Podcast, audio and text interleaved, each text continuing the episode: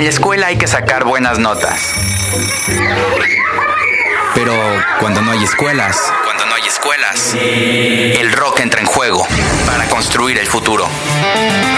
Rock por la escuela. Rock por la escuela. Un esfuerzo de músicos por construir un recinto donde se formen los futuros habitantes del planeta. Charlie Montana, Lino Nava, Ali Wawa, Alina Napulain, Liquids, Elan, El Abulón y muchos más sumados a la causa. León es la primer sede de Rock por la Escuela. Rock por la Escuela. Eventos y subastas, donando sus ganancias para la construcción de una escuela. Ingresa a mercadolibre.com.mx. Pon en el buscador las palabras Rock por la Escuela y apoya la causa. El jueves 23 habrá más artículos. Porque la mejor nota del rock es por la infancia. Yo creo que con esa el rock sí pasa de año porque pues, el gobierno, como no apoya, pues, yo creo que reprobó, ¿no? Dixo y Prodigy MCN apoyan. Ay, amigos, bueno, la verdad es que a veces para grabar estas eh, pequeñas entregas más íntimas, pues me toca parar de madrugada. Y luego aquí, en la casa de ustedes. Porque estamos más cerquita. Solo tengo dos problemas. Una, los vecinos han agarrado en coger a las 5 de la mañana. Espero que no se oiga que a mí me tiene de fondo todo el día. Y no, no es envidia. Entonces me tengo que meter a mi closet que ya habilité como cabina. O sea, soy locutora de closet, chingado, después de 26 años de estar locutoreando. Y hablando de los 26 años.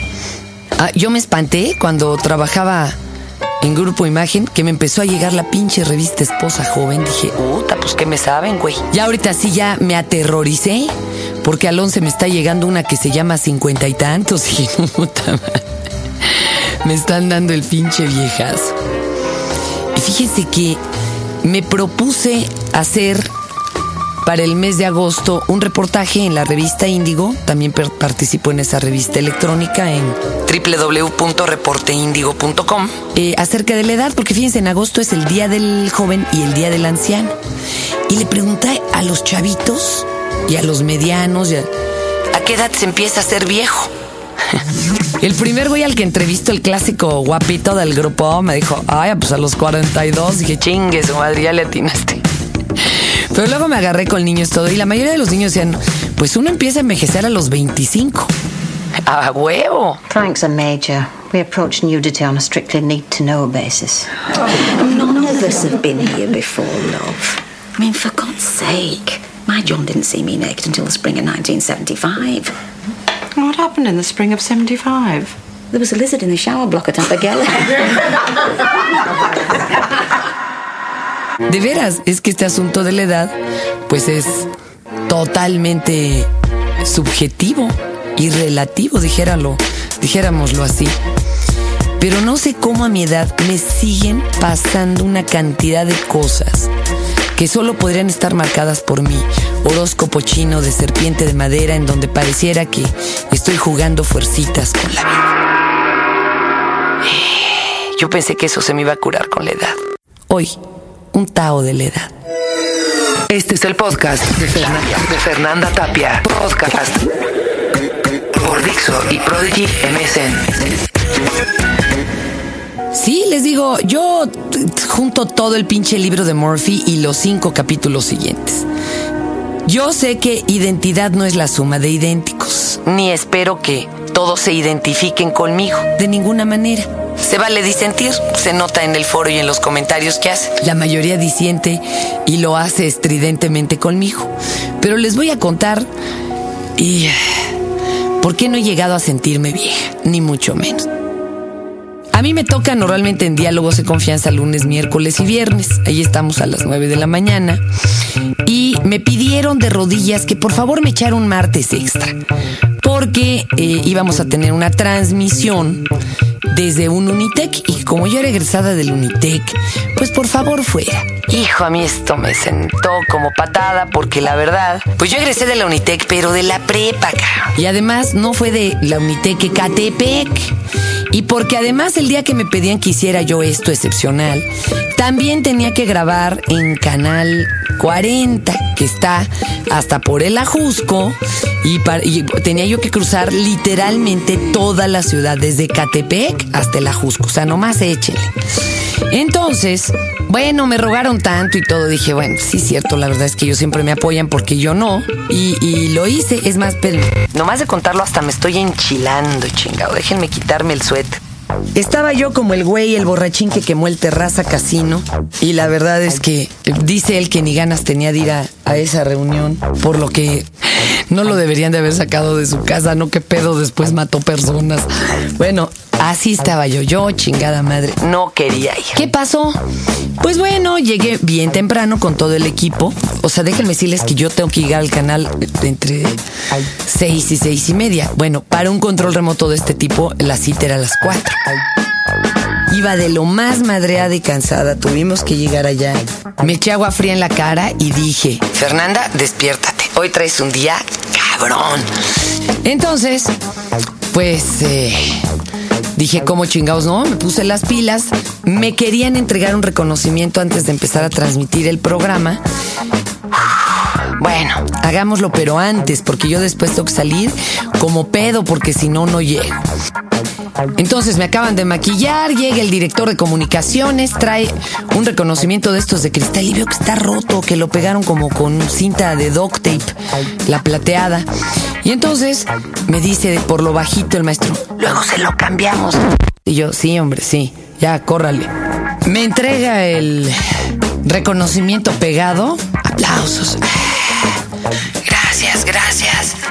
Lo tomo con todo el cuidado del mundo y lo pongo atrás de los asientos donde se llevó a cabo el programa. ahí se hizo el programa, programa de estos pesadillescos con un chorro de ruido, bueno, un relajo. Total, acabó el programa y agarro mis triques. Me ayuda un compañero mío de hace muchos años en el radio que además fue compañero en la prepa y además está trabajando nuevamente ahí. Y me encamina hacia la salida donde estaba el carro con don Adolfito, mi chofer, que es bastante despistado. Vamos corriendo y a este inútil a, mi cuate, se le ocurre separar en dos las partes rotas del reconocimiento. No tenía por qué, porque iban bien pegadas.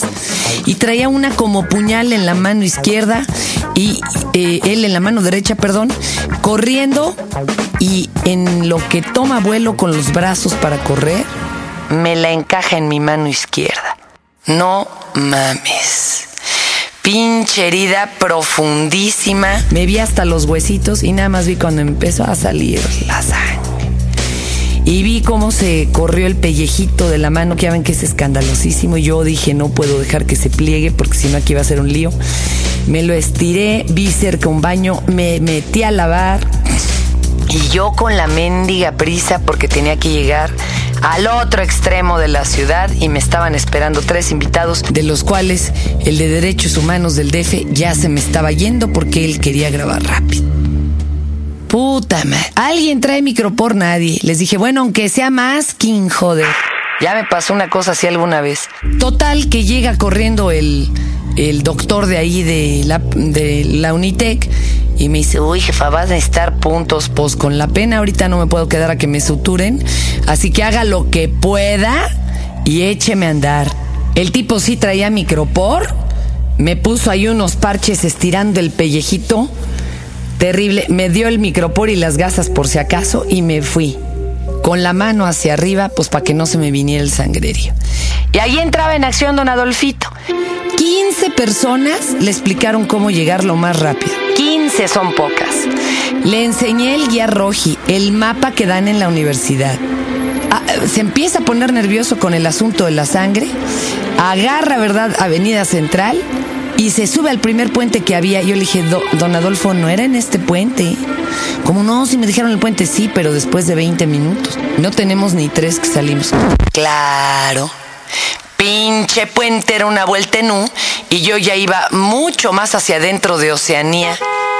Ahí sí ya este güey ya estaba a punto de ponerse a llorar, entendió el problema y además empezó a sonar mi celular desde ese instante. ¿A dónde vienes, Fernanda? Oye, ya se quiere el de derechos humanos, que no nos espera. Oye, dile que se espere tantito, pues yo acabo de salir, joder. Total.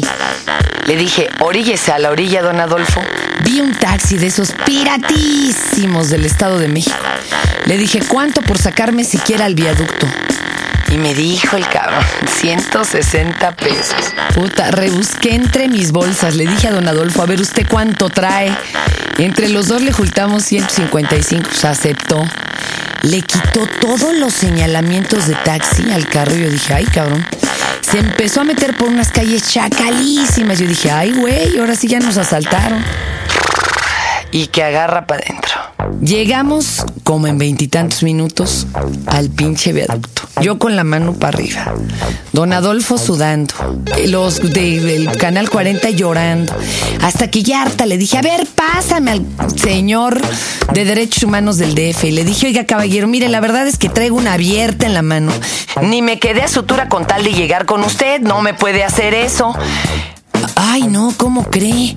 Y pues sí, el señor Icaz agarró la onda, se esperó, le trajeron un cafecito y a guardar paciencia. Total, ya íbamos llegando a la zona del periférico que siempre es un megapedo, ¿verdad? Y entonces, señoras y señores, marcha. Pero yo todavía no la veía. El problema es que el güey que coordina los invitados allí en el canal me dice, Fernanda, ¿por dónde vas? Le digo, ya estoy bajando aquí del segundo piso. ¡Ay, no! Oigo que grita, ¡se está parando! ¡Se está parando! Yo dije, me está albureando este güey. Fernanda, bájate del carro. Yo, ¿qué, qué? Bueno.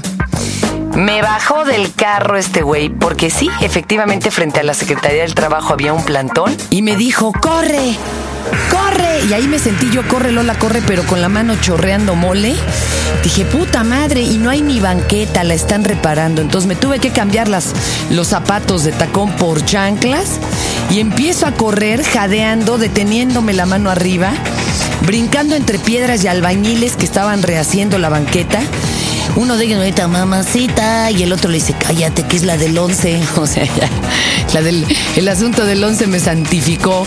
Verdaderamente ya no soy dable ni a un piropo, bueno, ni a un aguarrés. Llego corriendo. Total, este, me alcanza como a medio camino este cuate, me carga las maletas, ya íbamos los dos brincando piedras entre terracería, polveándome como sema.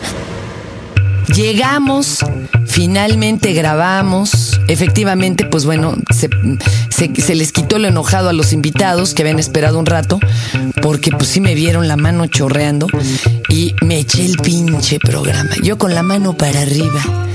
Total que acabando, me voy a la enfermería, pero pues los de urgencias no pueden hacer nada, nomás me lavaron, me dolió hasta la cola. Y me mandan con el doctor del canal y el doctor dijo, mmm, jefa, ¿Cuántas horas tiene esto? Le digo, pues como cuatro. No, ya no se puede coser, ya se contaminó. Vuelvan a lavar. Chingue su Me vuelven a lavar, nomás me dieron una gasa para morderla. Total, me volvieron a poner vendoletes y salgo yo con la mano como boxeador hinchada y punzando. Mi cuerpo entero una mano, un corazón latiendo, era un dolor cabrón. Y bueno, evidentemente, pues yo ya no tenía ni cómo salir jodidos de ahí. Y le había yo avisado a Pedro, ni te acerques, porque la verdad es que la zona está cerrada. Y dicho y hecho, ¿eh? había un puro carril en el Perifas. Total, eh, dije, voy a, pues, a lo que se pueda, igual voy a caminar hasta donde pueda conseguir un taxi. Caminé, caminé, librando un poco ahí a los señores de la marcha porque sí estaban medio bravos. Y un güey se baja de un taxi y yo me le meto, ni le pedí permiso. El tipo puso una jeta y le digo, joven, sáqueme de aquí, a donde, a donde se pueda. Mm. Ya cuando me vio la mano, dijo, bueno, Total, pasamos entre pedradas y golpes y brincos de parte de los granaderos y de los que estaban ahí en el plantón. Salimos y me fue a aventar por ahí, por el Pedregal, a la primera curva que encontró. Y ya de allá yo empecé a caminar y le hablé a mi marido para que me interceptara en algún lado. En la noche, cuando vi a don Adolfito, nos habían roto el medallón trasero de, del carro entre piedras y macanazos de los de pues los marchistas y los granaderos, chinga.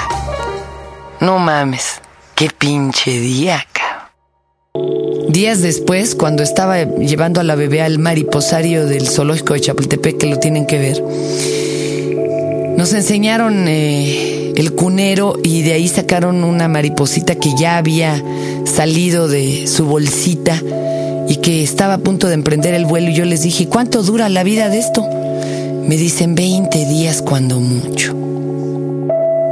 Carajo, la edad es relativa, ¿verdad?